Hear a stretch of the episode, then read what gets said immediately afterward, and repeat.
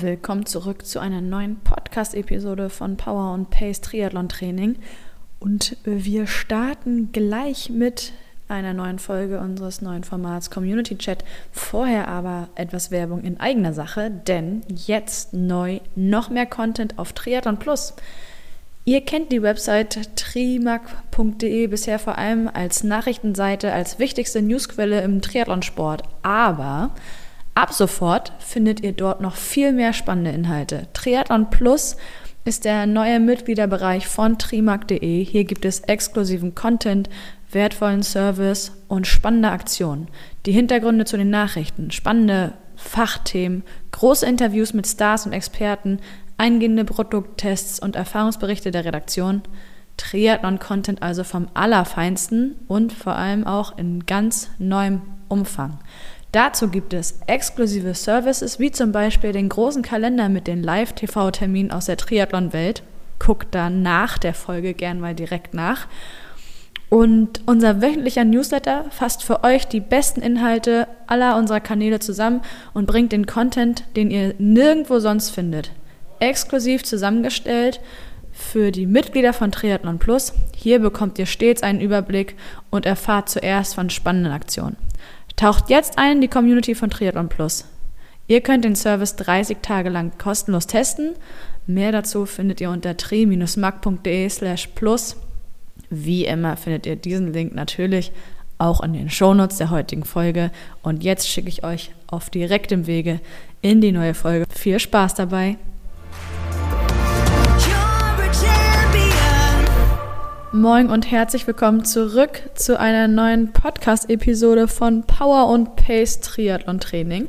Und heute dreht es sich tatsächlich auch wieder um ein Trainingsthema, denn ich habe unsere Ernährungsexpertin Caroline Rauscher hier zu Gast. Moin, Caro. Servus, grüß dich, Jule. Schön, dich zu hören.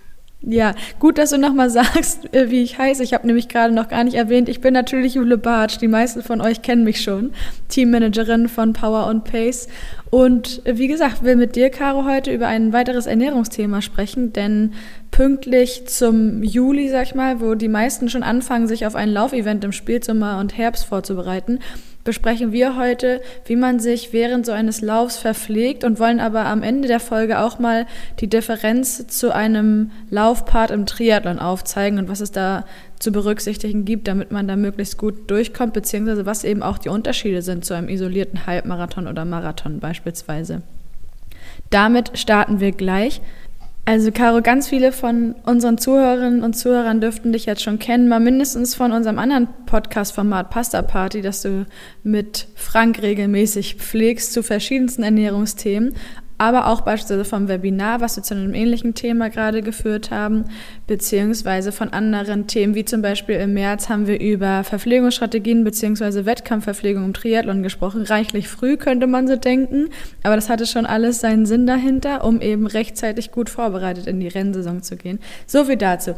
Also könntest du dich, um es abzukürzen, ganz kurz einmal bei unserer Zuhörerschaft vorstellen, wer du so bist, was du eigentlich machst und ja, was Caro Rausche ausmacht.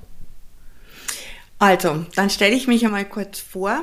Und zwar, ich bin äh, vom Beruf her Pharmazeutin, ähm, also Apothekerin mit Weiterbildung im Bereich äh, Ernährung. Äh, ich arbeite seit äh, über 15 Jahren im Top-Elite-Bereich, äh, Wintersport, Sommersport mit Weltmeistern, Olympiasiegern etc. Das ist ein kleines Segment von unserer Arbeit. Kann man sich so vorstellen, im Moment denke ich, so auf an die 40 äh, Top-Athleten, mit denen ich zusammenarbeite. Und diese 40 Athleten sind aber, wie gesagt, nur ein kleines Segment. Also ihr seid gut aufgehoben bei uns. Äh, mhm. Das Gros unserer, unserer Sportler und Sportlerinnen, mit denen wir arbeiten, äh, sind ambitionierte Amateure.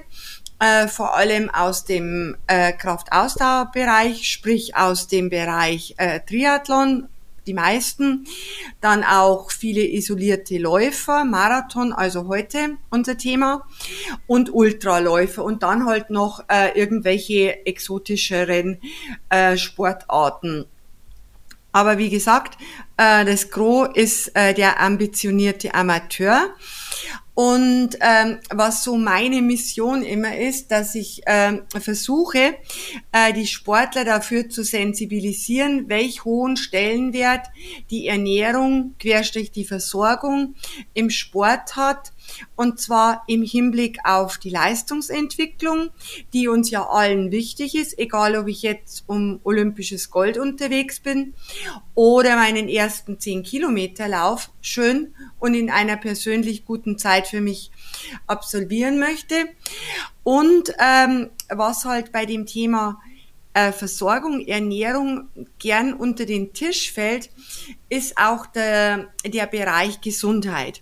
Weil mhm. nur, äh, wenn ich mich um mein Training herum und wie gesagt, wieder völlig egal, welche, äh, welche Leistungsliga ich bin, wenn ich mich um mein Training wirklich adäquat versorge, angepasst, dass es der Belastung gerecht wird, dann kann ich neben der Leistungsentwicklung, wie schon angesprochen, auch optimal meine Gesundheit, meine physiologischen Systeme, Immunsystem etc. unterstützen. Und das ist, finde ich, also für mich persönlich, natürlich der wichtigste Punkt, diese gesunde Erhaltung des Körpers, weil die ist ja schlussendlich Voraussetzung für alles im Leben. Das stimmt. Wenn wir nicht gesund wären, dann könnten wir ganz viele tolle Sachen, wie zum Beispiel Laufen und Triathlon, nicht mehr machen. Das wäre schade. Exakt, genau. Und dann wäre der Spaß am Leben schlussendlich vorbei. Mhm. Genau, und dem steuern wir natürlich gegen, indem wir die Sachen machen, die uns besonders viel Freude machen und währenddessen unserem Körper all das geben, was er braucht, um weiterhin die Leistung zu liefern und dabei gesund zu bleiben. Wir sind jetzt aber, wenn wir thematisch einsteigen, noch nicht mitten im Lauf und du sagst jetzt, ihr müsst essen A, B, C, D, trinkt einen Schluck Wasser und dann hat sich das Ganze, sondern es startet ja schon mit der Vorbereitung auf jetzt in diesem Fall das Laufevent, was ansteht. Das heißt, was muss ich dann jetzt, wenn wir vor allem über die Ernährung und insgesamt über die Verpflegung, in dem Fall vor dem Rennen sprechen, was muss da beachtet werden, damit ich gut ähm, gerüstet, sage ich mal, in diesen Lauf gehen kann. Das ist ein sehr guter Punkt, Jule, dass du quasi einen Schritt vor der körperlichen Belastung startest oder vielleicht, äh, ich würde sagen, zwei Schritte davor, weil wir ja von 48 Stunden vorher äh, sprechen, die wir uns jetzt kurz einmal anreißen werden, weil äh, das ist auch ein Punkt, den viele Sportler eben außer Acht lassen. Ähm, was ist wichtig im Hinblick auf die Leistung im Wettkampf, beziehungsweise was kann oder was ja genau, was kann ein möglicher Stolperstein sein, der, wenn es ganz blöd läuft, auch zum Abbruch ähm, des Rennens führt. Also diese zwei Schritte zurück, 48 Stunden vorher, 24 Stunden vorher. Mhm. Achtet darauf, die Speicher, äh, die Kohlenhydratspeicher oder fachmännisch ausgedrückt die Glykogenspeicher wirklich optimal zu füllen. Äh, das geht äh, nach, nach äh, bilanzierter Zufuhr, nach Körpergewicht, die Kohlenhydrate. Ähm, beim Marathon mehr, beim Halbmarathon weniger. Ähm, dann ein ganz wichtiger Punkt, äh, was man isst. Also man sollte in diesen zwei Tagen vor dem Wettkampf relativ ungesund im Prinzip essen. Mhm. Ähm, es ist leider so. Ähm, und zwar ungesund deswegen, weil man auf diese gesunden Ballaststoffe verzichten sollte, weil der Darm soll ja nicht äh, aktiviert und mobilisiert werden und soll mit Verdauungsarbeit beschäftigt sein, sondern der soll sich möglichst ruhig halten. Also Ballaststoffe raus, runter. Das heißt, ähm, keine gesunden Vollkornprodukte, ähm, viel Gemüse, Obst weglassen. Wenn man doch einmal ähm, Lust hat auf etwas Gemüse, dann ein paar Scheiben Zucchini oder ein bisschen Tomate. Das geht dann noch. Ähm, wichtiger Punkt auch äh, Eiweiß. Einfach reduzieren, weil Eiweiß in dem Kontext Energie im intensiven Laufwettkampf kein Energieträger ist sollte er zumindest nicht sein. Und äh, wir haben ja in unserem Körper keine Protein, also Eiweißspeicher. Das heißt, es gibt keinerlei Notwendigkeit, sich mit Eiweiß voll zu stopfen. Mhm. Fett brauchen wir auch nicht, selbst äh, wenn, wenn es sich um einen ganz schlanken Menschen handeln sollte, der dann denkt, ui, ja, man äh, holt sich ja doch einiges der Energie aus, den, aus der Fettverbrennung. Ja, richtig. Aber selbst wenn ich ganz, ganz dünn bin, hat man immer noch äh, genügend entweder Unterhautfettgewebe oder Fettreserven in der Muskulatur, die dann eben zur Energiegewinnung utilisiert, sprich verbrannt werden können. Also das Wichtige, nochmal kurz zusammengefasst, raus aus den Ballaststoffen, ähm, also schnell verfügbare Kohlenhydrate, Nudeln, Reis, Weißbrot, Marmelade, Gummibärchen, mhm. süße Getränke, also alles, was der vernünftige Mensch äh, im Alltag nicht, äh, nicht so in dem Ausmaß oder überhaupt essen, trinken sollte. Mhm. Dazu habe ich mal eine kurze Zwischenfrage. Jetzt kenne ich das ja selber zum Beispiel, wenn ich viel so in Anführungszeichen Schweinkram gegessen habe, ne? So Gummibärchen und hast du nicht gesehen, dass ich ziemlich schnell, jetzt nicht, wenn gerade zwei Tage später ein Marathon oder ähnliches ansteht, sondern ich einfach so einen Hieber drauf habe, dass ich relativ schnell danach wieder Hunger bekomme. Genau, richtig, richtig. Ja. Ähm, der Grund ist der, weil dieses, dieser, dieser schnelle Zucker von diesen, äh, ich sag's einmal so, Junk-Lebensmitteln ähm, ja auch diese Blutzuckerspiel, erst schießt der Blutzucker hoch, dann wird relativ viel oder entsprechende Menge Insulin ausgeschüttet. Äh, Insulin äh, bringt den Zucker in die Zelle, dann kommst du unter Zuckerung, äh, dann blärt der Körper wieder, hallo, gib mir Zucker. Und so geht das Ganze so wellenförmig äh, den ganzen Tag auf und ab. Und ähm, das ist genau der physiologische Grund, was mhm. die schnellen Zucker im Alltag so ungesund macht und warum man unbedingt in seiner Basisernährung im Alltag äh, darauf verzichten sollte beziehungsweise runterfahren. In diesen zwei Tagen liegt die Situation etwas anders.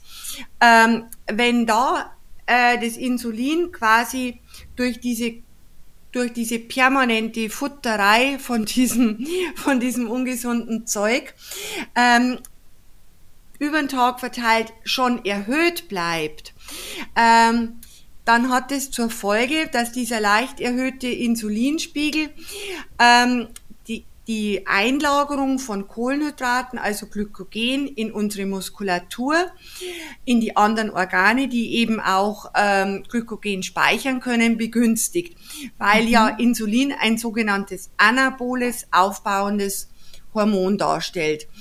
Aber ähm, die Ernährungsweise wir müssen es betonen an der Stelle, Jule, äh, damit es ja nicht untergeht, gerade bei jemandem, der vielleicht so mit nur mit einem Ohr zuhört und nur Gummibärchen und Limonade aufschnappt.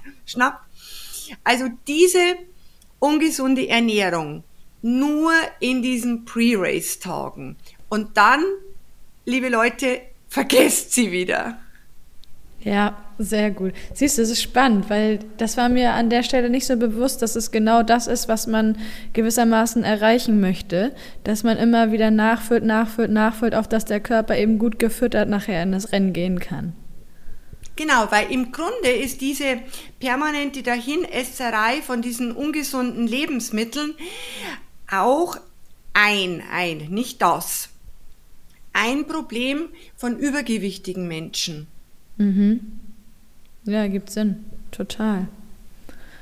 Okay, das heißt, wir sind jetzt diese 48 bzw. 24 Stunden vorm Wettkampf bzw. vorm Laufevent. Was ist denn, wenn ich jetzt beispielsweise vergessen habe, mich jetzt wirklich so spezifisch zu ernähren, die 48 Stunden vorher, also rechtzeitig anzufangen und nur noch ein Zeitfenster von maximal 24 Stunden zur Verfügung habe, auf Ballaststoffe und ähnliches zu verzichten, was den äh, Magen-Darm-Trakt jetzt zu sehr fordert und äh, eben nur weniger Zeit zur Verfügung habe. Gibt es da irgendwas Spezielles zu berücksichtigen oder würdest du sagen, in diesem Zeitfenster von so plus minus 24 Stunden vor dem Rennen bin ich auch immer noch ganz gut aufgehoben? Bin ich auch immer noch gut aufgehoben. Ich bin nicht optimal aufgehoben, mhm. ähm, weil ich, wenn ich zum Beispiel 48 Stunden vorher mich noch volle Kanne mit äh, ballaststoffreichen, gesunden Lebensmitteln äh, versorgt habe, dann je nachdem, wie aktiv der Darm beim einzelnen Menschen ist, ähm, ist ja nicht unbedingt verpflichtend, dass man jeden Tag äh, Stuhlgang hat. Dann kann es, wenn es blöd läuft, halt äh, sein, äh, dass die, ähm, die Nahrungsbestandteile am Wettkampftag erst raus wollen. Ach so, ja, okay. Aber es hilft ja nichts. Wenn das Kind im Brunnen gefallen ist, dann liegt's halt drin. Äh, dann muss man versuchen, dass man es rausholt, bevor es wirklich ersoffen ist. Und äh, dann halt diese 24 Stunden noch äh, wirklich ganz äh, ganz diszipliniert eben diese ähm, aufladende Ernährungsweise verfolgen, auch über den Tag verteilt trinken, damit man gut hydriert ist. Guten Hydrationsstatus äh, kann man gut dadurch feststellen, dass man über den Tag verteilt regelmäßig Pipi geht mhm. und dass der Urin hellgelb ist. Okay, siehst du auch nochmal total wichtig. Wir reden zwar die ganze Zeit über Gefutter, aber Trinken ist genauso wichtig. ja. Sonst, wenn es ein warmes Rennen ist, darauf kommen wir später zu sprechen, dann wäre nicht so gut, wenn ihr nicht so viel Nein, getrunken nicht habt. nicht so schlau. Nicht so schlau, wenn ich bloß futtere. Genau. Aber wir springen jetzt nicht. Wir machen das hier alles chronologisch. Das heißt, wir sind noch vorm Wettkampf.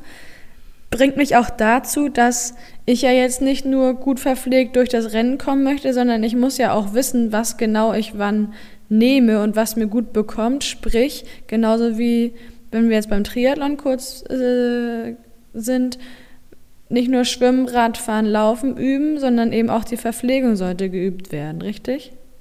Genau, richtig, exakt. Unbedingt, unbedingt vorher üben äh, mit welchen Produkten man arbeiten möchte, wie man das Ganze logistisch umsetzen kann, äh, wie man das mit dem, mit dem Wasser handelt. Also da schon wirklich ganz konkrete ähm, Überlegungen anstellen. Mhm. Wenn wir jetzt nur da, darüber sprechen, wie ich die Nahrung aufnehme und was am besten, was empfiehlst du, wie man das dann am besten üben kann vorher im Training? Also wenn es darum geht, äh, du meinst jetzt so dieser mehr der logistische Aspekt, oder? Nee, darauf würde ich gleich zu sprechen kommen, sondern erstmal, was genau nehme ich zu mir und in, in welcher Form am besten?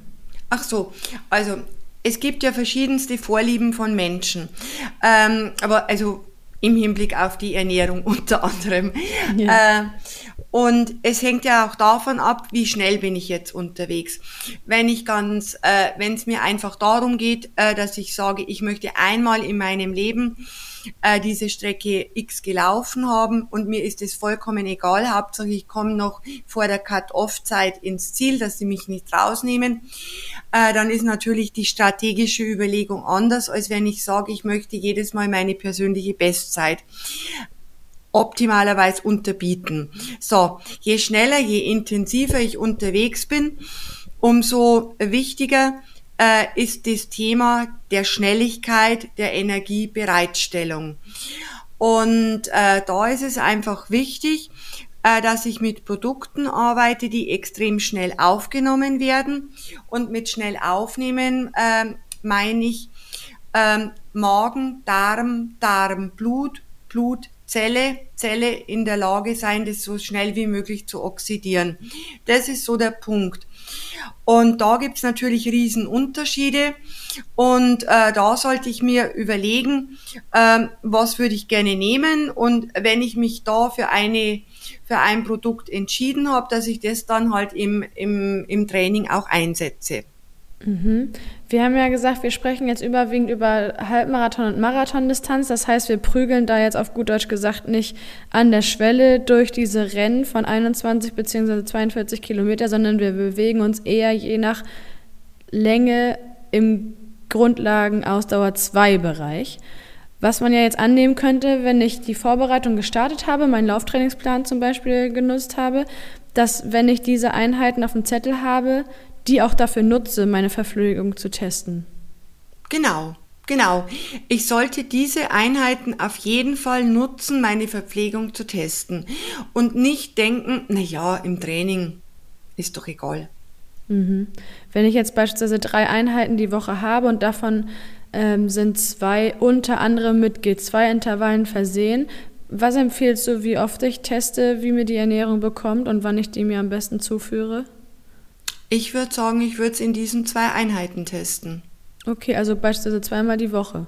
Zweimal die Woche, ganz genau. Mhm. Und weil ich habe schon gesagt, wir sind jetzt Mitte Juli, eine gute Zeit, wo ganz viele Staaten sich auf einen Wettkampf Ende September, Anfang, Ende Oktober vorzubereiten. Wann ist denn dann der richtige Zeitpunkt, um mit etwas Vorlauf die Verpflegung schon auszuprobieren? Ja, schon etliche Wochen vorher. Schon mhm. etliche Wochen bis, ja, oder andersrum gesagt, je eher, umso besser. Ja. Je eher, umso besser. Okay. Hängt natürlich auch davon ab, du weißt es ja selber, auch bestimmt von deinem Freundeskreis. Es gibt Sportler, äh, die haben sogenannten Saumagen äh, und die anderen sind die wahren Mimosen, äh, die dieses und jenes und, und das 150.000ste nicht vertragen und dieses Zimperlein haben und jenes Zimperlein haben. Äh, gibt halt einfach empfindlichere Menschen und äh, da muss ich mich dann als Sportler auch selber einordnen, ähm, wie wo würde ich mich da positionieren oder bin ich auch jemand, der nach der Devise geht, no risk, no fun, wird schon irgendwie gut gehen. Ähm, das ist immer so persönlichkeitsabhängig, aber grundsätzlich würde ich sagen, es ist nie zu früh. Okay, ja gut, sehr, sehr gut sogar. Jetzt hast du vorhin den Punkt Logistik angesprochen, weil ich weiß aus eigener Erfahrung, wenn ich jetzt einen langen Koppellauf habe, Beispiel, also lang für meine Mitteldistanz, ne, hinsichtlich Halbmarathon, dann habe ich da schon mal drei, vier Gels dabei. Wasserflasche habe ich mich jetzt nicht mit beschäftigt, weil niemand mitfahren konnte.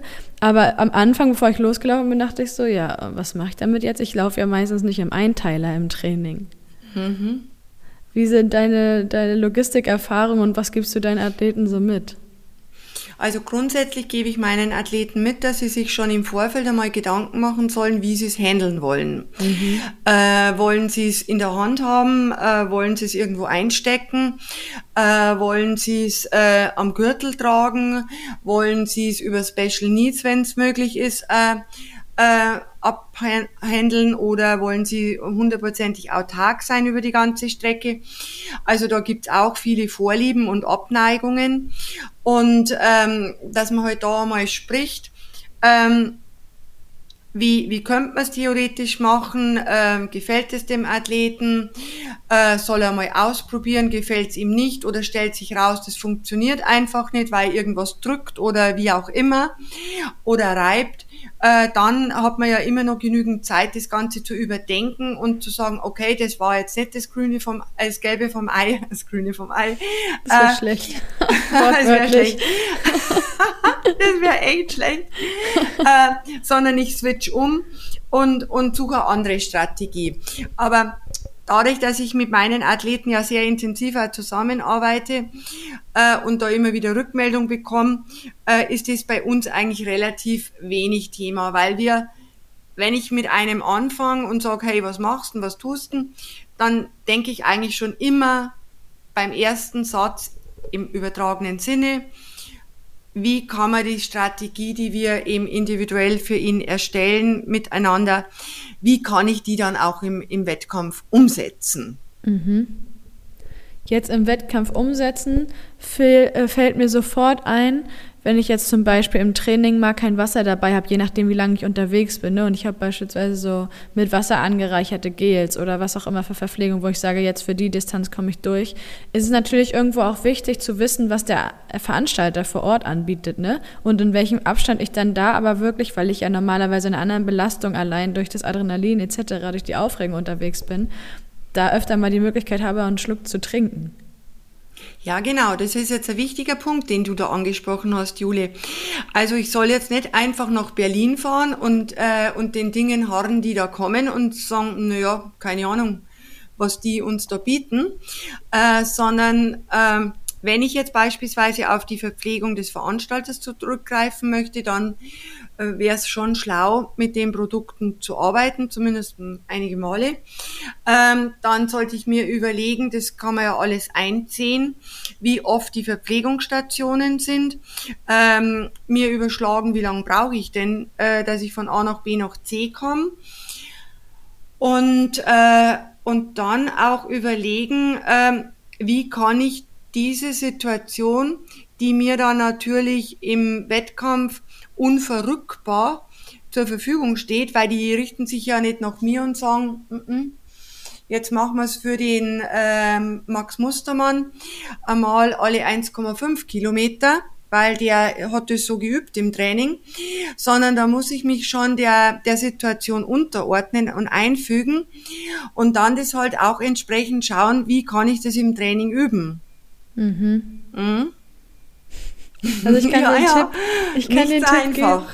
Nee, nee, das ist richtig. Ich kann den Tipp geben für Hamburg. Wenn man vor allen Dingen in der Nähe der Alster unterwegs ist, dann findet man dort so Wasserspender. Das ist ja auch nicht selbstverständlich. Nein. Das heißt, wenn man das in seine logistischen Pläne einer längeren Laufeinheit berücksichtigt, dann weiß man ungefähr, an welchen Stellen es immer noch mal Flüssignahrung geben wird, wollte ich gerade schon sagen, aber einen Schluck Wasser geben kann oder auch zwei. Aber ja, es ist doch dann an der Stelle immer ein Ticken komplexer, als man am Anfang so denkt. Ne? Je nachdem, mhm. wie man es auch aufziehen möchte, so wie du eingangs auch gesagt hast ja, wenn ich sage, durchkommen ist alles und Hauptsache die, die nehmen mich nicht aus dem Rennen raus, weil ich zu langsam bin, dann denke ich, kann man da absolut tiefenentspannt sein. Ohne mhm. das auch despektierlich zu meinen, um Gottes Willen. Äh, weil egal ob jetzt Halbmarathon oder Marathon, ähm, wenn ich den, wenn ich den ganz, ganz in langsam beziehungsweise in einer vermeintlich schlechten Zeit laufe, muss man immer einsehen, es ist Wahnsinn, diese Strecke zu schaffen. Und es, also mir, mir zumindest, ringt's immer den allerhöchsten Respekt ab bei meinen langsameren Athleten, die dann so sagen, hm, ich weiß jetzt auch nicht, bin ich bei dir richtig, ich werde schon 14 Stunden für die Langdistanz brauchen. Äh, du, das musst erst einmal schaffen. Das ja, musst du erst einmal schaffen. Vom mhm. Kopf her von der Orthopädie her, von der Leistung per se, vom Magen-Darm-Trakt, äh, da sind ja, also das hört sich jetzt blöd an, aber das sind die acht, neun Stunden schlussendlich weniger Belastung für den ganzen Kerl, wie jetzt diese 15 Stunden. Und jeder sagt, oh, 15 Stunden. Äh, ja, mach einmal, mach einmal, ja. mach einmal. Ja. Und genauso ist eben bei diesen isolierten Läufen, Marathon, äh, Halbmarathon, man muss da dieses, diese Gesamtbelastung für den Menschen sehen.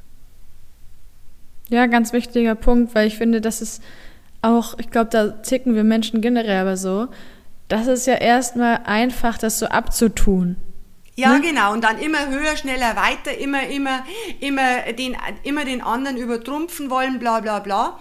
Und dann äh, sagt man, oh, was will denn der mit seinen sechs Stunden für einen Marathon? Ist mir jetzt bloß die Zahl so eingefallen.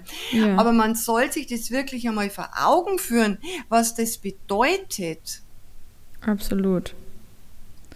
Du bringst mich ehrlich gesagt zu einem guten Punkt, weil je länger man unterwegs ist, desto Schwieriger würde es, glaube ich, auch, was nehme ich zu mir? Also ich denke ja. natürlich überwiegend an die Langdistanz, wo ganz viele mir schon gesagt haben, du ab einem bestimmten Punkt hast du im Marathon einfach keine Lust mehr auf diese Gels. Und ich kann mir das vorstellen, je länger du unterwegs bist, auch bei den Laufveranstaltungen, beziehungsweise ist es da ja wieder individuell verschieden, wie lange kannst du so ein Gel nehmen, ne? Oder deine Wettkampfverpflegung zuführen und wann denkst du, nee, also wenn jetzt noch was in den Kanal rein soll, dann muss es was anderes sein. Das heißt, lass uns bitte einmal über die Zusammensetzung der Verpflegung für den Wettkampf sprechen und auch aber über Konsistenz, sprich, wann lohnt es sich vielleicht fast auf einen Riegel mal zurückzugreifen, wenn man sagt, das mit dem Gel, das ist es gerade nicht. Ja, also was die, äh, was die ähm, Zusammensetzung anbelangt, einfach wichtig das Thema Tempo in dem okay in dem Konsens.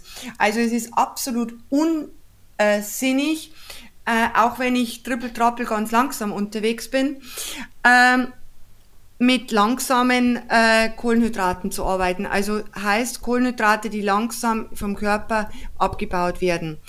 Äh, weil da läufst du immer Gefahr, äh, dass das sich im ähm, im Magen-Darm quasi anreichert, dann hast eine hochkonzentrierte Manche im Darm, die dann aber Flüssigkeit aus dem Körper zieht, um sich selber wieder zu verdünnen.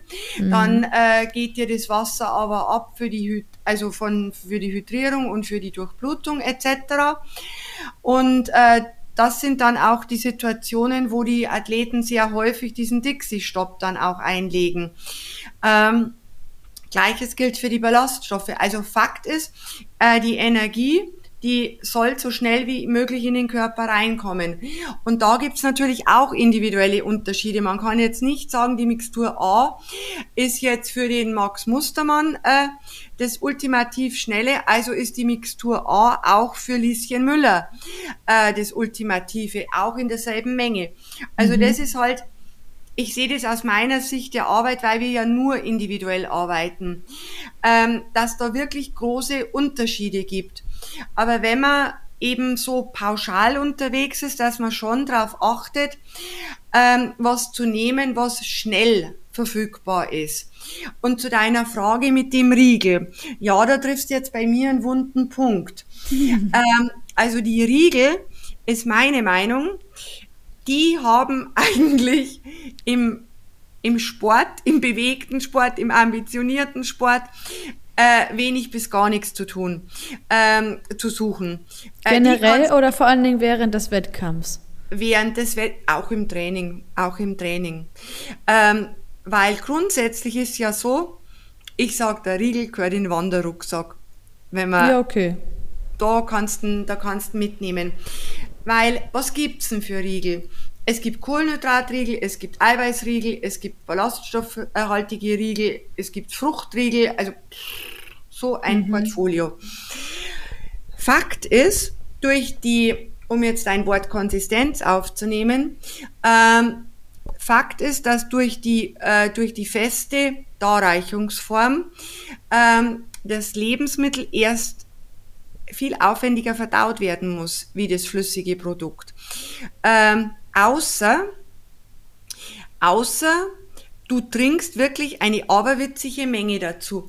Lass mich einmal überlegen. Ich kann es jetzt nicht garantieren, dass mir die richtige Zahl einfällt, aber das ist jetzt schon viele Jahre her.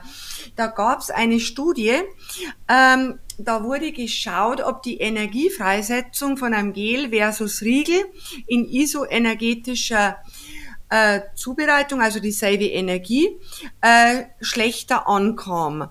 Und da kam es äh, zu dem Ergebnis, äh, dass das gleich war. Und jetzt kommt's. Aber, aber, mhm. äh, die Voraussetzungen waren so, äh, die Probanden, äh, ich weiß nicht, wie viel, wie lange haben die diesen Riegel, diese Riegelstückchen zerkaut, macht kein Mensch. Kau mhm. mal 30 Sekunden, da wirst du schon verrückt. Wer kriegst äh, auch im Wettkampf gar keine Luft. Nein, du, hast, du kriegst, kannst du mal stehen bleiben und sagen, so, jetzt beiß ich erst einmal. äh, also dann kaust du und wie gesagt, wenn man da mal auf die Uhr schaut, das sind 10 Sekunden schon eine Ewigkeit. Du kaust, dass du das quasi schon richtig einspeichelst, vorverdaust und wirklich schon einen Brei hast. Also mechanische und auch physiologische Vorverdauung. So, und dann kommt's. Und dann musst du zu dem äh, Riegel mit der definierten Energiemenge versus Gel. Also ich glaube, das waren auf jeden Fall 600, 800 Milliliter Wasser auf einen Wusch dazu trinken. Jule, mhm. wir machen das. Wir machten das. Und die große Menge Wasser brauchst du nämlich deswegen, damit dir dein Magen aufmacht und dann diese, dieser, dieser wirklich feinst zerkleinerte Speisebrei schnell aus dem Magen rauskommt. Mhm. Also ganz ehrlich, ich traue mir schon zu sagen, dass ich in dem Bereich wirklich schon viel gesehen habe und sehr große Erfahrung habe, aber ein Athleten, der zu mir sagte, du, ich nehme einen Riegel und trinke einen Liter Wasser dazu, ist mir noch nicht untergekommen. Aha. Aber wie gesagt, es gibt ja nichts, was nicht gibt. Aber nur um das anzusprechen, weil die Studie gibt's. Aber mhm. sag mir, ist das, ist das realitätsnah? Ja, spätestens im Wettkampf auf gar keinen Fall, beziehungsweise im Training bei derselben ich, Belastung auch nicht. Kann ich im Training machen, dass ich sage, jetzt setze ich mich dann auf die Parkbank und kau jetzt einmal fünf Minuten, trinke mein Ding, schau, was sagt mein Bauch und dann renne ich weiter. Ja, mhm. das lasse ich mir eingehen. Ja, ja, verrückt, gut. Danke dir dafür, das ist natürlich äußerst aufschlussreich. Aber wir bleiben mal trotzdem bei dem, sag ich mal, bei der Abwechslung von Verpflegung, es muss ja grundsätzlich inhaltlich nichts anderes sein, aber ist dir der Fall schon begegnet in der Arbeit mit deinen Athleten, dass jemand gesagt hat, so, liebe Caro, bis dahin, keine Ahnung, bleiben wir beim Marathon, ne, weil das gefühlt immer das verbreitete Ding ist. Bis Kilometer 20 tipptopp war okay mit den Gels oder mit äh, der Mischung, die du adäquat da hergestellt hast für den Athleten oder, oder, oder. Und ab dann habe ich festgestellt, ich brauche was anderes. Irgendwas, was Abwechslung ich weiß, liefert. was du meinst. Ich weiß, was du meinst. Natürlich ist mir das schon untergekommen.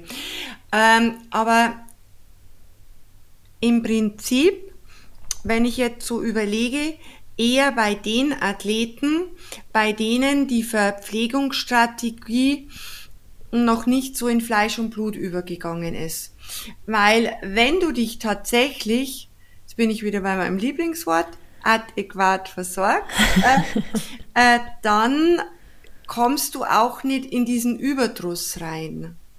Weil der Überdruss ist ja immer auch ein Zeichen, dass das irgendwas nicht passt. Mhm. So, aber es kann passieren und es ist jetzt auch nicht, dass ich sage, boah, da muss ich jetzt zehn Minuten überlegen, dass mir da irgendein Fall einfällt. Definitiv nein. Mhm. Und man braucht ja immer, wie wir auch schon bei dem Webinar sagten, einen Plan B und optimalerweise noch den Plan C. So, äh, wenn ich schon weiß, dass ich dazu neige, möglicherweise da äh, keine Lust mehr zu verspüren, auf welche Verpflegung auch immer. Bevor ich einen Riegel nehmen würde, würde ich mir ein paar Salzbrezel einbauen. Ah, guck, sie ich gerade dran gedacht. Ja, ja. ja. einfach. Nein. Einbauen wäre kritisch. Einbauen wäre jetzt kritisch. Einstecken und dann halt die Salzbrezel natürlich auch gut kauen. Ähm, und das, äh, was man theoretisch machen kann, wenn, wenn man auch langsamer unterwegs ist, aber das ist dann eine Frage, das muss ich mir wirklich logistisch gut überlegen. Wobei machbar alles ist, kleine Würfel von Salzkartoffeln Mhm. Könnte man auch machen. Aber wie gesagt, diese Strategien müssen halt gut überlegt sein.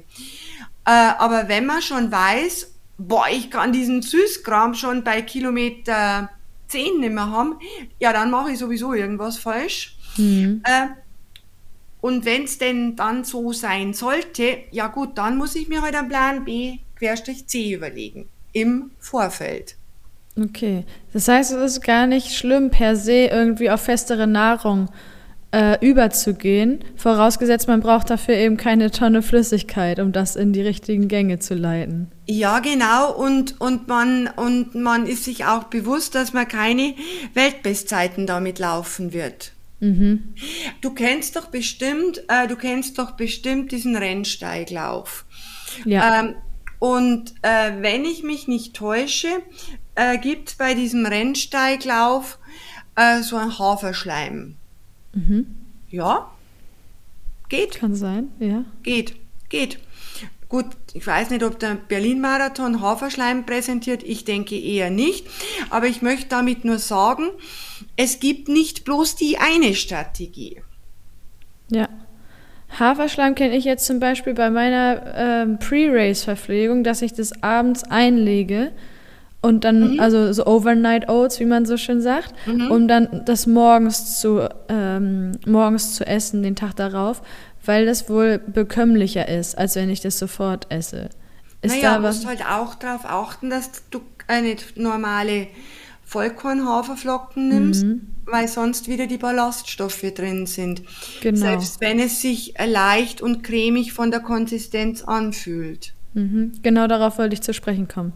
Okay, gut, das ergibt natürlich dann absolut Sinn. Also da auch nochmal, ne, nicht jetzt per se irgendwie sagen, oh super, Haferflocken, Haferschleim mache ich mir fertig und dann haben wir es, sondern auch mhm. nochmal gucken, welche Art von Haferflocken ihr da in der Tüte gekauft habt. Du, ich habe schon Athleten gehabt.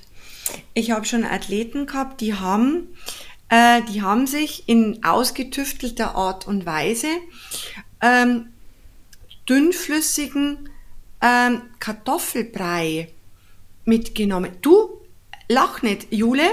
Nee, lachen kann ich, ich nicht. Ich finde das ein bisschen eklig. Aber du Nein, musst gleich weiter erzählen. Okay. Ein kalter, kalter Kartoffelbrei Findest du den eklig? Habe ich noch nicht ausprobiert. Die ah, Vorstellung ist nur gerade komisch. schmeckt, okay. Das schmeckt gut. Bei uns in, in Bayern gibt's da äh, was ähnliches als, äh, das heißt Kartoffelkäse und das ist im Prinzip äh, in die Richtung äh, kalter Kartoffelbrei. Aber egal. Also eklig liegt ja immer im, im Auge des Betrachters.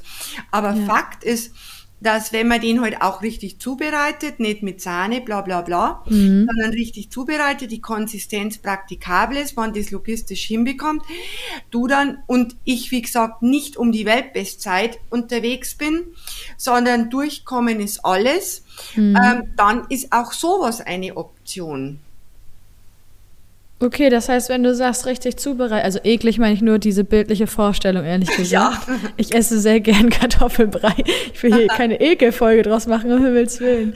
ähm, aber wenn du sagst, die richtige Zusammensetzung, sprich, wir streichen Sahne, äh, ich kenne das jetzt zum Beispiel auch mit Milch, Salz, Pfeffer, Muskat, äh, Schlagbutter.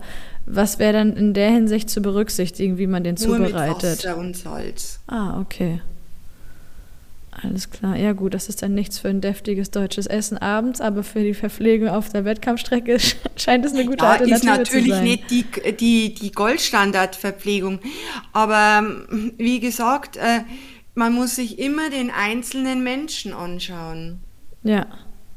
Ja, gut zu wissen. Jetzt haben wir doch hier schon reichlich Alternativen geliefert. Das finde ich ganz gut. Also ihr wisst, es ist Juli. Ne? Ihr könnt jetzt noch ausprobieren.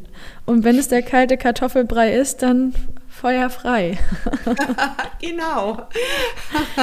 Weil wichtig ist ja immer, dass es bekömmlich ist und das bringt uns auch schon zu dem nächsten Punkt und zwar zum Thema Verdauungstrakt im Laufen. Wir haben ja auch schon ein Vorgespräch geführt, beziehungsweise im Webinar haben wir es auch angerissen. Das wissen wir alle, wenn wir spätestens beim dritten Part auf der Laufstrecke unterwegs sind, dass natürlich der Einfluss auf unseren Magen-Darm-Trakt, aber genauso wie auf den restlichen Körper deutlich höher ist, wenn wir laufen, als wenn wir schwimmen oder Radfahren. So, das ist ja schon mal gegeben. Das heißt, es ist natürlich auch anders, jetzt Nahrungsmittel aufzunehmen, beziehungsweise Nahrungsmittel zu verdauen, wenn ich auf der Laufstrecke laufend oder gehend, aber meistens laufend unterwegs bin, als wenn ich jetzt auf dem Fahrrad sitze. Darauf kommen wir später noch zu sprechen. Wir konzentrieren uns nur auf das Laufen. Das heißt, Caro, was ist, was passiert beim Laufen mit der Verpflegung? Was kann daraus äh, resultieren und wie stelle ich es an, dass ich auch durch, trotz dieser ganzen Schüttelbewegung und so weiter und so fort, möglichst gut durch den Lauf komme, ohne Einschränkungen? Ja, du hast es schon richtig äh, zusammengefasst. Das Laufen ist schlussendlich schon eine sehr komplexe Bewegungsart mit Auswirkungen auf unseren Organismus, mhm. damit auf die physiologischen Prozesse und damit auch auf die Versorgung und schlussendlich dadurch auf die Leistungsfähigkeit. Ähm, fangen wir mal an, wenn wir mal gedanklich in das Laufmuster reingehen, diese Schüttelbewegung, diese Bewegung, ähm, der wird ja der Magen schon mal immer auf und ab bewegt. Diese Auf- und Abbewegung des Magens, ähm, die kann auch schon so in Richtung äh, Blähungen forcieren, aufstoßen etc. Also das ist dann der obere Teil. Mhm. Gibt dann auch ganz empfindliche Athleten, wo sowieso immer alles hochstößt, weil der Magen Pförtnermuskel nicht so richtig gut zumacht. Gut, das ist das eine Thema. Und dann durch diese Stoßbewegung, ähm, diese mechanische Stoßbewegung, also kann es äh, auch zu mechanischen Verletzungen kommen, die dazu führen, äh, dass einfach ja der Darm blutet. Entweder, dass mhm. man sieht, wenn man ganz empfindlich ist bei langen Distanzen und empfindlicher Konstellation, Gesamtkonstellation oder Mikroblutungen. Äh, so, wenn der Darm jetzt verletzt wird, dann verletzt sich auch in Anführungsstrichen die Darmbarriere. Das heißt, es treten Stoffe in den Körper ein, die normal nicht eindringen würden, weil der Darm ja eine wirklich sehr, sehr gute Barrierefunktion hat. Dieses Übertreten von nicht erwünschten äh, Stoffen führt auch schon möglicherweise oder sehr häufig äh, zu Durchfall etc. Also diese Thematik. So, diese Stoßbewegungen sind jetzt ein Thema. Das andere Thema, das direkt eben auch diesen, diesen Darm betrifft, ist die Tatsache, dass beim Laufen die Durchblutung des ähm, Verdauungstrakt um bis zu 80 Prozent reduziert wird. Das ist natürlich eine Ansage. Ich wollte gerade sagen, das ist reichlich. Äh, ja, das ist reichlich. Warum ist das so? Weil die arbeitende Muskulatur das Blut braucht. So, mhm. jetzt ist für die Verdauung nicht mehr so viel äh, da. Das ist auch mit ein Grund, um nochmal im Pre-Race zurückzugrätschen, äh, dass da natürlich alles drin im da nur im Darm drin ist, was keine Verdauungsarbeit erfordert. Ja. Weil die ist ja dann sowieso runtergefahren, wenn die, äh, wenn die Durchblutung äh, runtergeht. Und äh, diese reduzierte äh, Durchblutung, die äh, also die kombiniert sich dann mit der Stoßbewegung und führt letztendlich eben zu diesen schwierigen Verhältnissen äh, im Darm, auch was die Aufnahme dann äh, der, der Nährstoffe vom Darm ins Blut, in die Zelle anbelangt. Und jetzt wären wir wieder bei dem Riegel, da liegt mhm. er dann, der gute. Äh, oder die schlecht äh, äh, also die, die nicht optimal zusammengesetzte äh, Wettkampfernährung, da liegt sie nun und hart der Dinge. Also mir ist immer wichtig, dass wir versuchen, diese ganzen Zusammenhänge zusammenzuführen. Und von daher ist es natürlich schon eine wirklich physiologische Herausforderung für den, für den Körper. Ja, klar. Ich meine, das Laufen an sich sowieso schon, ne? Je nachdem, ja. wie lange und wie hart man unterwegs ist und dann die Verpflegung noch on top, definitiv. Okay, Wahnsinn. Das ist natürlich ordentlich. Was mich jetzt gerade noch zu dem Punkt bringt, darüber hatten wir auch schon mal gesprochen, ist, dass du Rückmeldungen bekommen hast von Athleten, die sagen, du Caro, ich habe das im Training getestet, auch bei ähnlicher Belastung, wie es mich im Wettkampf erwartet. Da hat das wunderbar geklappt, aber jetzt im Wettkampf hat das überhaupt nicht funktioniert. Ja, Was genau. kann man denn da machen? Woran liegt das? Gibt es auch. Das ist natürlich dann sehr suboptimal, ja. wenn das kommt. Ähm, das kann verschiedenste äh, verschiedenste Gründe haben.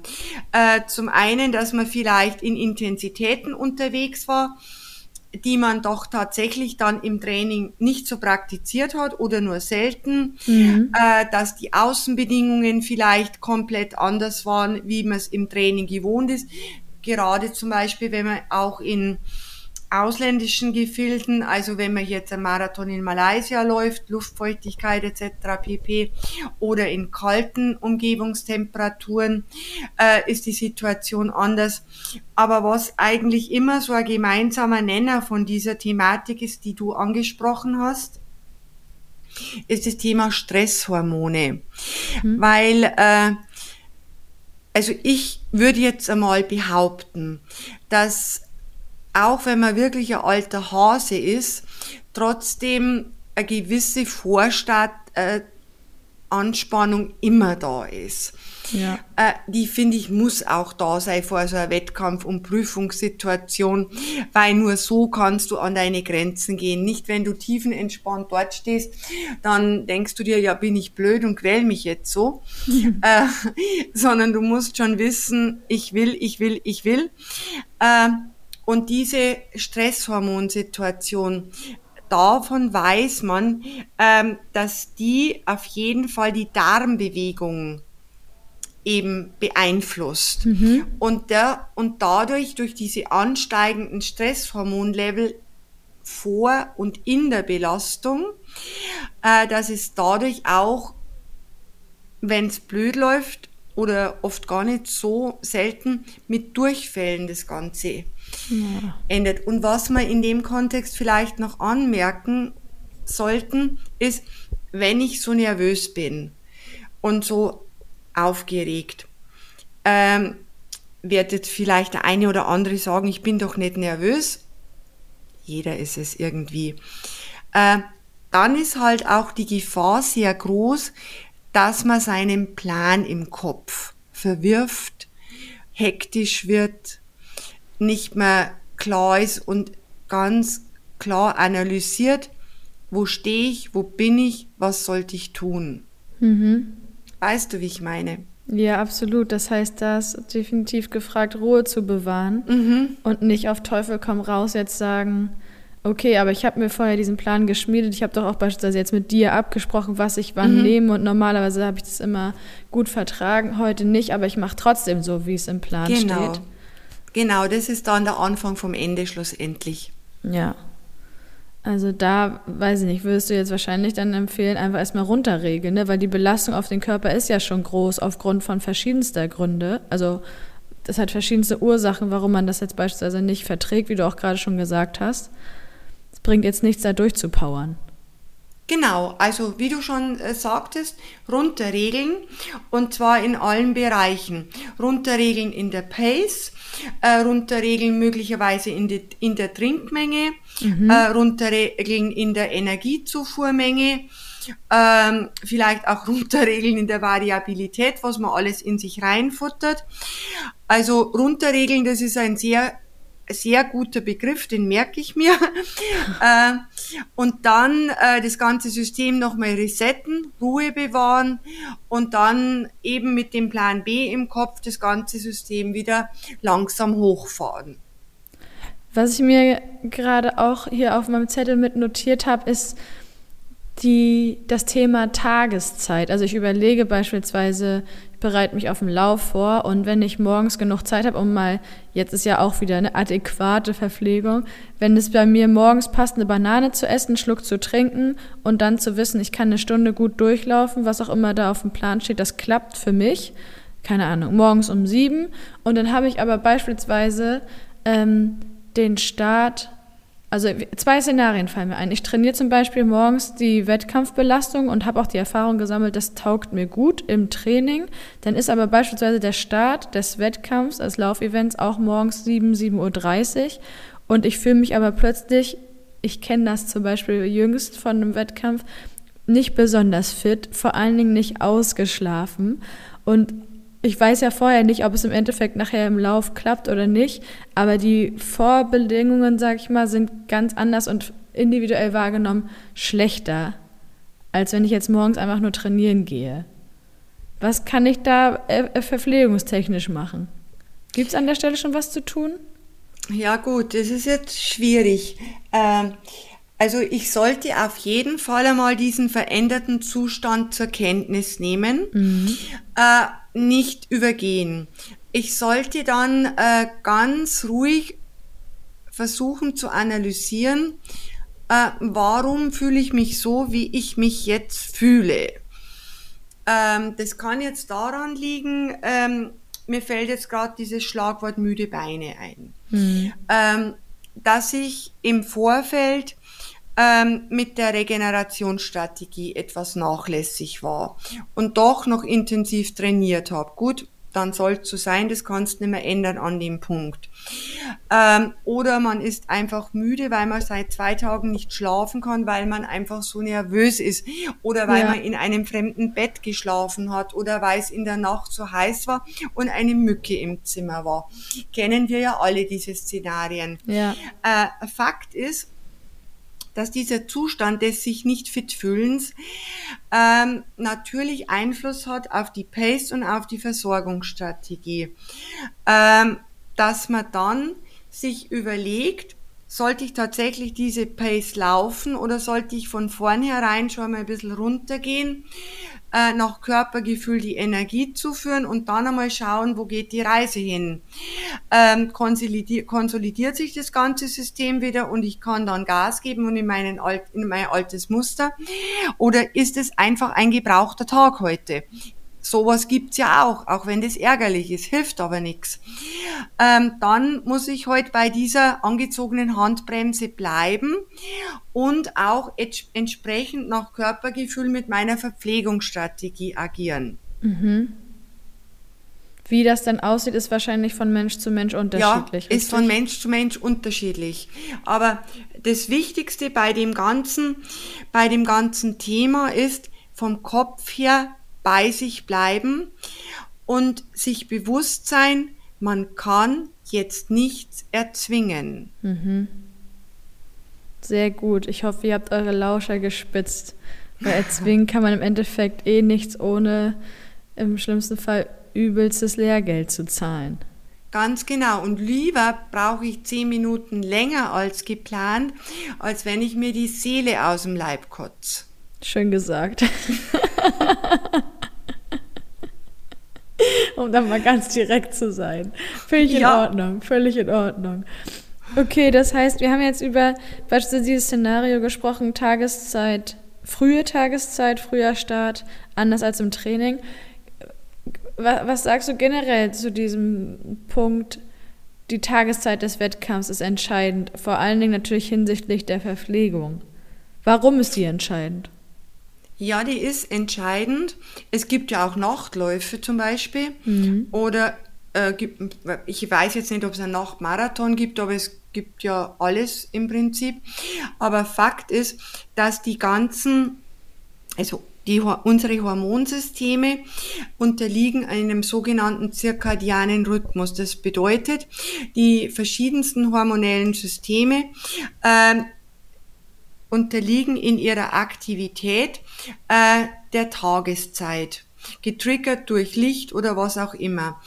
Und auch die verdauungsrelevanten äh, Systeme. Und man weiß aus Untersuchungen, äh, dass ähm, dass es wahrscheinlicher ist, in der Nacht Probleme mit dem Verdauungssystem zu bekommen, als in den Morgenstunden. Also jetzt nicht um drei Uhr morgens, das ist ja auch schon unphysiologische Zeit, aber zum Beispiel sechs Uhr morgens. Mhm. Also in den, in den Nachtstunden oder in den ganz frühen Morgenstunden ist das System einfach empfindlicher, vulnerabler weil äh, da ist ja der Mensch nicht drauf ausgelegt, dass er da durch die Pampa rennt. Äh, da ist er ja ausgelegt auf Regeneration, auf Ruhe und dass der Körper sich quasi wieder äh, selber repariert, in Anführungsstrichen, und für den Tag, äh, den Lichttag bereit ist, die Leistung zu bringen. Und deswegen wäre es auch wichtig, wenn man ein Event plant, äh, das halt zu unüblichen Zeiten stattfindet, dass man dann auch zu diesen unüblichen Zeiten das eine oder andere Mal trainiert.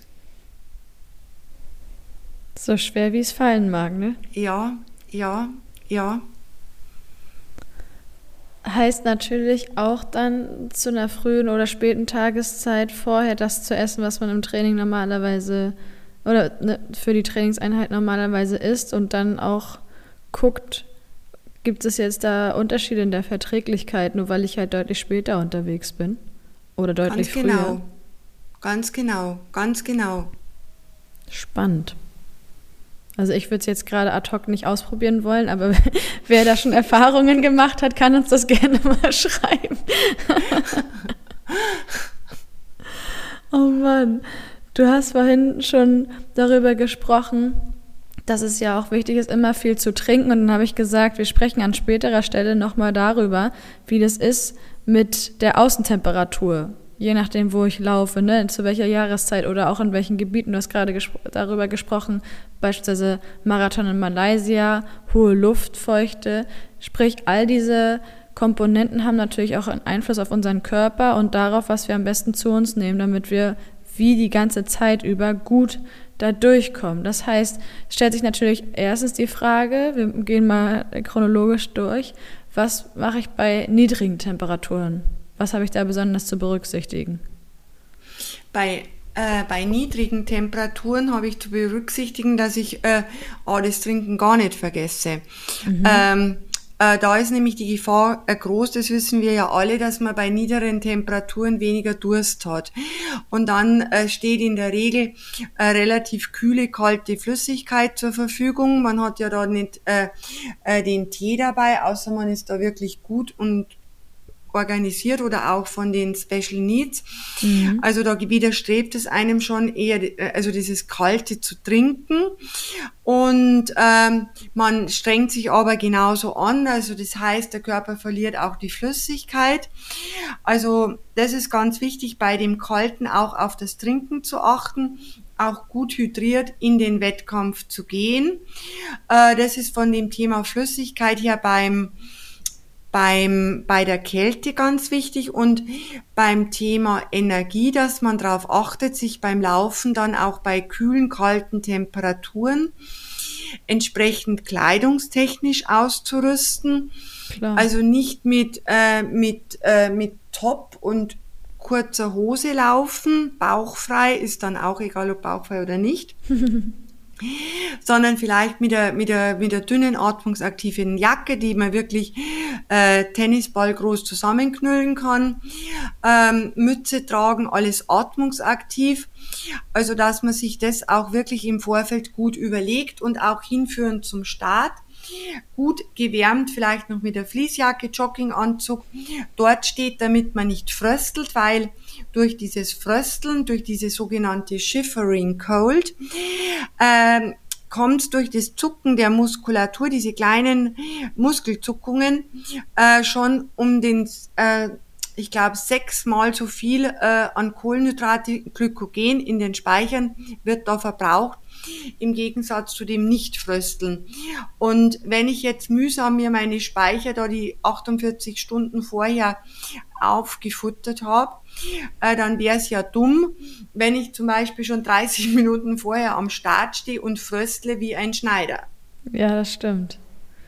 Irre. Also mit dieser Zahl, dieser Dimension habe ich ehrlich gesagt nicht gerechnet. Dass es sechsmal so viel ist, ist natürlich reichlich. Also ganz wichtig, das auf dem Zettel zu haben, weil man natürlich dann entsprechend nachliefern muss. Ja, genau. Oder am besten, am besten vermeiden, dass das abgebaut wird im Vorfeld. Indem man nicht friert. Indem man nicht friert, ja. Jawohl. okay, so, sag ich mal, niedrige Temperaturen abgehakt, warm anziehen, gucken, dass man auch warm bleibt, nicht anfängt zu frieren und ja, einfach guckt, inwiefern man vielleicht sonst ein bisschen nachliefern muss, sag ich mal, wenn man doch friert, damit die Speicher voll bleiben für den Wettkampf. Gehen wir über zu den hohen Temperaturen. Natürlich bleibt weiterhin wichtig, unabhängig davon, wie es um die Außentemperaturen steht, dass man sich verpflegt während des Laufs. Aber hohe Temperaturen wissen wir, Klassiker jetzt kurzer Schwenk natürlich wieder in den Triathlon zurück. Hawaii, gefühlt immer die Hitzeschlacht des Jahres so per se, ne, bis es dann zu dem Wettkampf kommt und man guckt, inwiefern es wirklich dann so warm ist oder war. Ähm, was mache ich jetzt? Wie verhält es sich mit der Energiemenge, die ich zuführen muss? Ähm, kühlen fällt mir spontan ein, muss ja in irgendeiner Weise eine Rolle spielen. Aber was genau passiert, wenn es ein, Hitz, ein Hitzeschlachtrennen ist, um mal mit dem Wort zu arbeiten? Also du hast schon angesprochen, kühlen, ja, kühlen, kaltes Wasser, mhm. Eis, äh, ähm, dann vielleicht mit, mit weißen Ärmlingen arbeiten, die man permanent nass machen kann, über die Verdunstungskälte, wenn es irgendwie geht. Ähm, geeiste Getränke trinken. Oha. Ähm, idealer wären, idealerweise würde man äh, zum Beispiel so, so eine so a B-artige ähm, sorbetartige Getränke trinken, also quasi, wo du die Eiskristalle noch im, im Getränk hast. ja, genau. Genau. Jetzt ist mir das Wort nicht eingefallen, genau.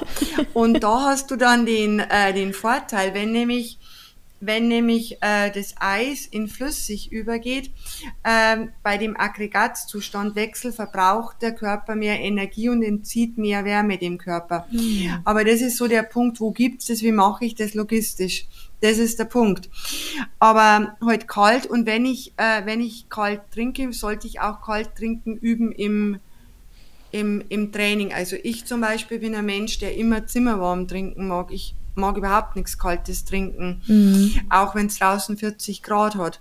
Also das dann auch üben, das ist der Punkt.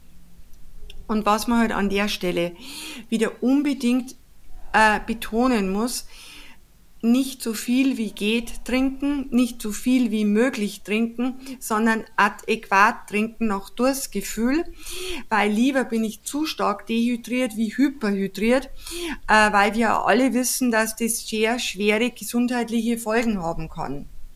Die da beispielsweise wären, um mal ein, zwei aufzuzählen? Das Übelste, das Hirnödem, an dem man versterben kann. Oha, okay. Ja, das, da reicht ein Beispiel. Damit müssen wir uns nicht weiter auseinandersetzen, weil das ja. hoffentlich für euch einfach gar nicht relevant wird.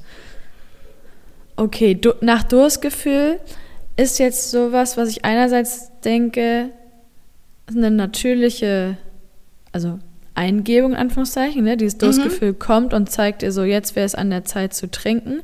Setzt sich dann mit Durstgefühl aber zum Beispiel auch gleich, ich habe einen trockenen Mund und es wäre jetzt Zeit zu trinken, ist das auch ein Durstgefühl? Weil ich finde, wenn man so richtig, auf gut Deutsch gesagt hat, so richtig Brand hat, fühlt sich das ja nochmal ganz anders an, als wenn man jetzt beim Laufen trockenen Mund bekommt.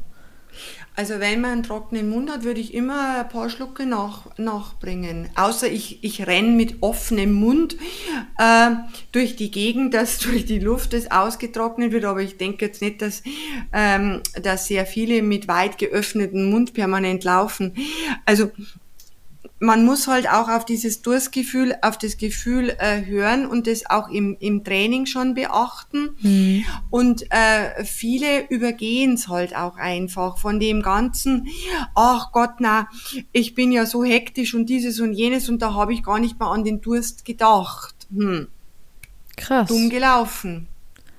Ja, dann würde ich mal so streng sein und sagen, da hat jemand mit seinem Körpergefühl noch nicht so richtig gut Verbindung gefunden, ne? Ja, so würde ich mich der Meinung von dir anschließen. Sowieso ja ein Punkt, wenn wir auch über Durstgefühl sprechen und so Wahrnehmung von Hitze oder Kälte und äh, Schlüsse ziehen, was hilft mir jetzt, damit es mir besser geht. Ähm, Körpergefühl würde ich jetzt nicht sagen, steht über allem, aber spielt eine ganz wichtige Rolle, wenn es darum geht, mich gut zu verpflegen, richtig? Steht ganz oben, äh, mhm. Jule. Also nicht nur im Training, sondern auch bei dem Aspekt Ernährung und Verpflegung. Übt das, beziehungsweise ich glaube, letztendlich hat das jeder und es zeigt sich auch immer. Man muss einfach nur auch den Mut aufbringen, darauf zu hören und das einzuordnen wissen. Das kann man aber auch nur, wenn man, wenn man das übt und wenn man sich Schritt für Schritt immer besser kennenlernt. Ich glaube, das bringt sowieso die Erfahrung jetzt in unserem Falle im Laufsport mit sich in den Trainingseinheiten, weil man ja alles immer unterschiedlich verkraftet. Ja, genau, weil man muss sich immer vor Augen halten, warum trainiere ich? Ich trainiere, damit ich besser, schneller werde, damit ich gesund bleibe, etc. Und damit ich halt diese ganzen positiven Aspekte des Laufens, Querstrich des Sports umsetzen kann, gehört halt auch äh, die richtige äh, Versorgungsstrategie dazu, gesteuert vom Körpergefühl. Mhm. Definitiv. Wir bleiben noch mal ganz kurz bei diesem Aspekt Hitze weil mir fällt zum Beispiel dieser, äh, dieser Messgegenstand von den Norwegern ein, ne, die sie, den sie letztes Jahr etabliert haben, um Körperkerntemperatur zu messen. Jetzt wissen wir aus dem Biologieunterricht, ab, lass mich lügen, spätestens 42 Grad Celsius fängt Eiweiß an zu denaturieren, richtig? So, wir wissen alle, wir haben auch Eiweiße in uns. Das heißt, auch wir könnten im schlimmsten Fall heftig überhitzen und dann wäre um es mal, ähm, wie soll ich sagen, salopp auszudrücken, Licht aus. Genau, ganz genau. Ähm, was du angesprochen hast, ist diese sogenannte individuelle Cut-off-Temperatur. Mhm. Äh, die Temperatur, die liegt in einem Bereich von 39,5 bis 41 Grad Celsius. Und äh, diese, diese Temperatur, die sorgt beim Erreichen von dieser Körperkern von dieser Körperkerntemperatur schaltet ähm, der Kopf quasi automatisch ab in der Art und Weise, dass wir willentlich nicht mehr in der Lage sind, ähm, zu sagen, ich mache jetzt in dieser Intensität weiter, auch wenn der Körper mir sagt nein, sondern das ist so wie der FI-Schalter, der fliegt. Du kannst es im Kopf noch wollen, ja, die Gedanken sind frei, äh, aber es geht einfach nicht mehr. Das System kollabiert in sich mit der Zielsetzung, dass die Belastung wegfällt und damit diese Überhitzung äh, stoppt und damit auch dies, äh, die Körperkerntemperatur sich wieder absenkt. Halleluja. So, da, so weit bitte nicht kommen lassen. ja, genau. Egal wie warm die Außentemperaturen sind, da ja. bitte möglichst früh gegensteuern. Wie das funktioniert, habt ihr jetzt über eine Stunde gehört. Und damit, Caro, schaffen wir jetzt die Brücke vom isolierten Halbmarathon und Marathon. Wir haben über die unterschiedlichen Belastungsdauern, über die be unterschiedlichen Belastungsstufen, sag ich mal, gesprochen, die auch einfach individuell verschieden sind, je nachdem, wie lange ihr so auf dem Halbmarathon oder Marathon unterwegs seid und was die Außentemperaturen damit zu tun haben und, und, und. Jetzt gehen wir zum Triathlon.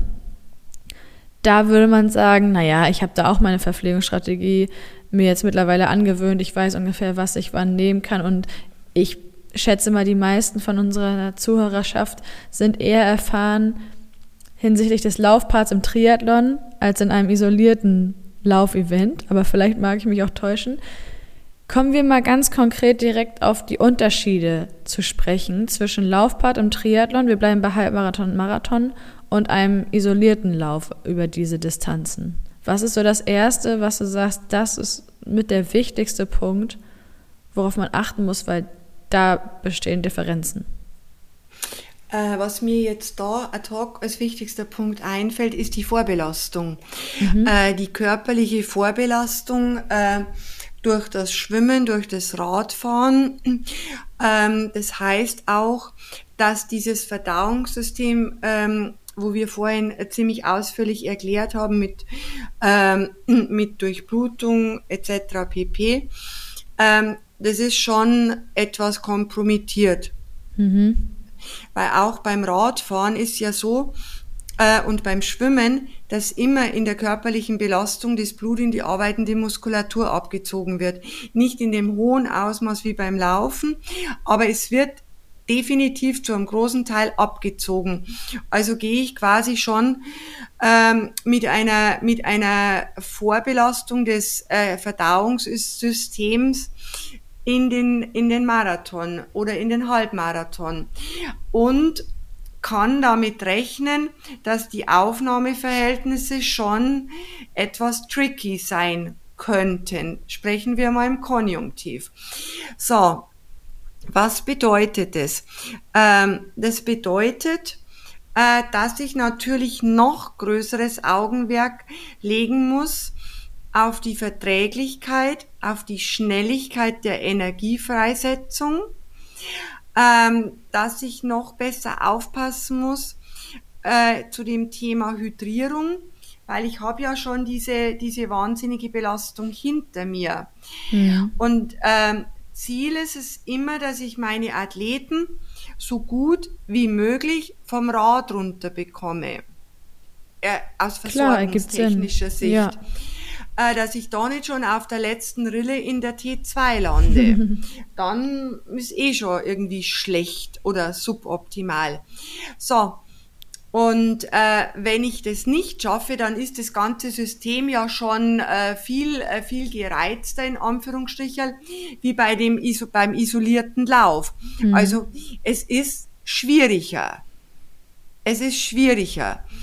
Und äh, was auch ist, dass man, wenn man Probleme beim Laufen hat, sich schon einmal Gedanken machen sollte, ähm, wo generiere ich denn das Problem überhaupt? Erst beim Laufen oder generiere ich es schon die 48 Stunden vorher? Hm. Weil weißt, ich zu spät angefangen habe. Genau, genau. Ja. Wo will ich hin? Und äh, dann ist in der Regel ja äh, die Intensität niedriger wie beim isolierten Laufmarathon. Ist halt auch immer wieder von Leistungszustand und Mensch unterschiedlich. Mhm. Und da ähm, da kommt mir der Gedanke, dass ich da natürlich wieder überlegen muss oder mir von meinem Körpergefühl sagen lassen sollte, brauche ich tatsächlich dieselbe äh, Menge an Verpflegung, äh, wie ich äh, letztes Jahr im Berlin-Marathon gebraucht habe. Und heuer stehe ich aber in Frankfurt am mhm. Start. Kann ich das eins zu eins tatsächlich übertragen? Und ich sage nein. Mhm.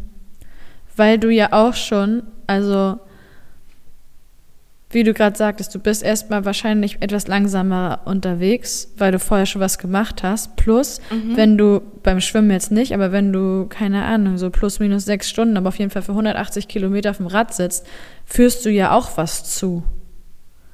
Ja.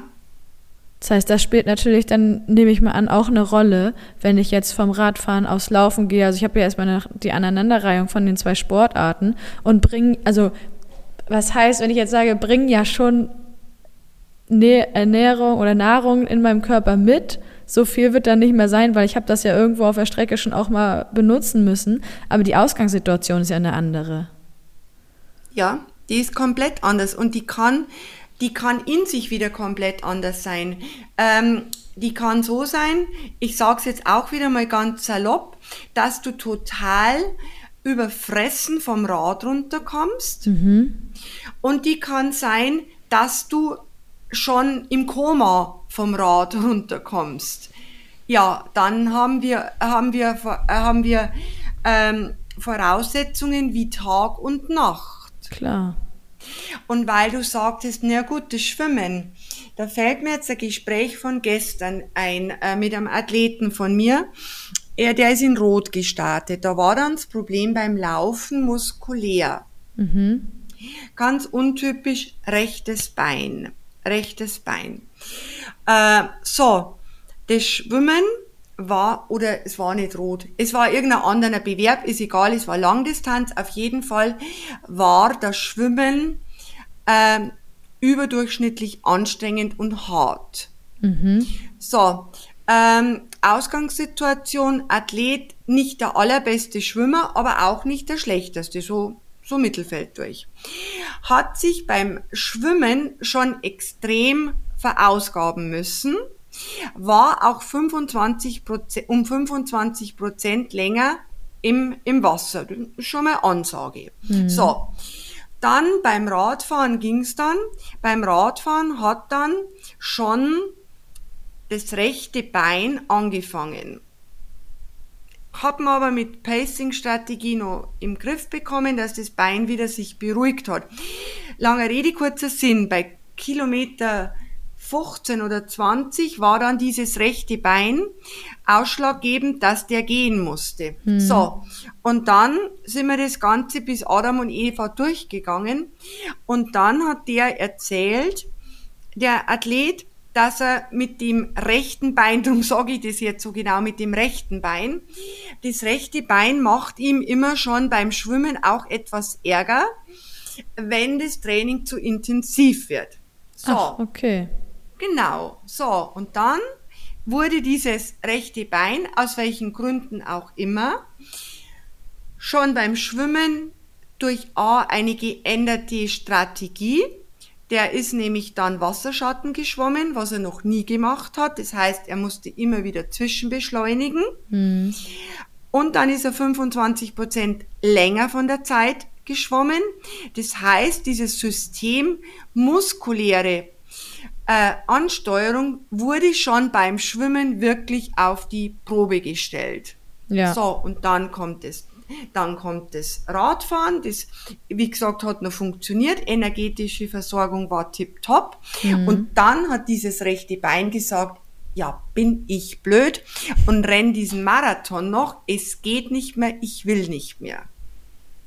Ja, nachvollziehbar, ne? Wenn man, wenn man sich das ja? jetzt so anhört in Gänze, klar. Guck an, aber wie weit man letztendlich dann zurückgehen muss um den ja. Ursprung des Ganzen zu finden, ist irgendwie auch spannend. Ja, ich finde, äh, das ist ja das, was mir an meiner Arbeit da auch so unheimlich gefällt mit den vielen Age-Gruppen auch, äh, weil er Anne Haug, die hat ja das Problem nicht. Mhm. Äh, da tut sich ja das Problem nicht auf. Äh, dass man wirklich schaut, wie hängt alles zusammen und wo muss ich anfangen. Mhm. Ja, total gut.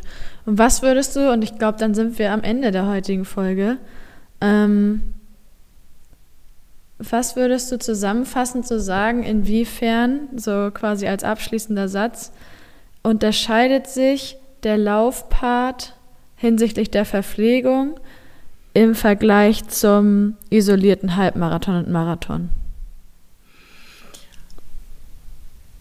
Dass von der Tendenz her die Energiezufuhr in sehr vielen Fällen eher geringer ist, äh, dass man noch größeres Augenmerk auf die Verträglichkeit legen muss, dass man noch größeres Augenmerk auf die schnelle Energiefreisetzung äh, legen muss. Und was ganz wichtig ist, ist jetzt zwar ein zweiter Satz, äh, dass man auch im Koppeltraining dies, die Versorgungsstrategie trainiert, eben mit einer gewissen Vorbelastung. Die Vorbelastung kann man sowieso nicht simulieren, man kann es, aber wer macht denn das? Ja. Aber das so im, im Hinterkopf haben.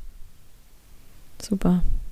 Caro, also wenn du sagst, wir haben die wichtigsten Sachen hier besprochen in einer guten Stunde, fast Stunde 20, dann schließen wir ab, aber ansonsten übergebe ich gerne nochmal an dich. Ich denke, wir können abschließen und hoffentlich ist uns jetzt keiner eingeschlafen. also das wäre schon sehr enttäuschend. So aufschlussreich, wie du hier heute unterwegs warst, wäre das sehr, sehr schade. Eher die Frage, wenn man jetzt noch sagt, okay, also beispielsweise die Fragen, die ich dir gestellt habe als Athletin in der Position, beziehungsweise die Fragen, die mir aufgekommen sind, jetzt während ich dir zugehört habe, waren noch nicht genug und da sind gegebenenfalls in unserer Zuhörerschaft noch Fragen offen geblieben, die sie vielleicht im direkten Kontakt mit dir und deinem Team klären möchten. Wo können sie denn über deine Arbeit mehr erfahren und wie könnten sie mit dir in Kontakt treten? Also wenn jetzt jemand an einer individuellen Zusammenarbeit mit uns Interesse hat, dann kann er uns gerne, ähm, dann kann er uns gerne eine eine E-Mail schreiben über unser Kontaktformular von der Website nft-sport.com und äh, dann kann man besprechen, wie so eine Zusammenarbeit aussehen könnte. Fragen an sich einfach so beantworten, ich denke, das ist jedem klar, äh, dass das den zeitlichen Rahmen sprengt, dass das so nicht, nicht möglich ist. Ist auch nicht böse gemeint, aber es geht einfach nicht. Nachvollziehbar. Aber dafür, und da können wir jetzt ja nochmal kurz drauf verweisen, gibt es eben den Podcast Pasta Party mit dir und Frank, wo ihr genau. schon etliche Folgen aufgenommen habt zu verschiedensten Themenbereichen im Themengebiet Ernährung. Also da findet ihr ungefähr alles, was das Triathleten- oder Sportlerherz allgemein begehrt zu sämtlichen Sachen. Ich kann euch hier zwei Folgen auch nochmal exemplarisch mit verlinken. Einmal hast du auch gesagt, so Race Day Frühstück ist eine wichtige Sache. Darüber habt ihr gesprochen. Die Folge baue ich gerne mit ein in die Show Notes. Und auch das Thema Marathonernährung und was es zu berücksichtigen gibt. Da findet ihr gewissermaßen dann ergänzendes Wissen, detaillierteres Wissen zu all dem, was wir heute besprochen haben. Genau, also ich denke, unsere Podcasts, äh, zumal Frank ja auch über sehr großes praktisches Erfahrungsportfolio äh, äh, verfügt, äh, hören sich auch ganz kurzweilig an. Hört einmal rein. Wunderbar. Caro, dann bleibt mir an der Stelle nur noch mich ganz, ganz herzlich bei dir zu bedanken. Das war eine Caro-Jule-Woche bisher. ja, genau. Also vielen, vielen Dank für deinen Input, für all das Wissen, was du hier mit uns und der Community teilst. Und ich freue mich schon auf das nächste Mal. Ich freue mich auch und ich danke dir, Jule. Schönen Tag noch. Danke, wünsche dir auch. Und euch da draußen ganz viel Spaß beim Training. Ich hoffe, ihr hattet auch so viel Freude beim Anhören und dann hören und sehen wir uns beim nächsten Mal. Macht's gut. Sweat in your eye, pain in your bones, hunger in your gut, got that fire in your soul.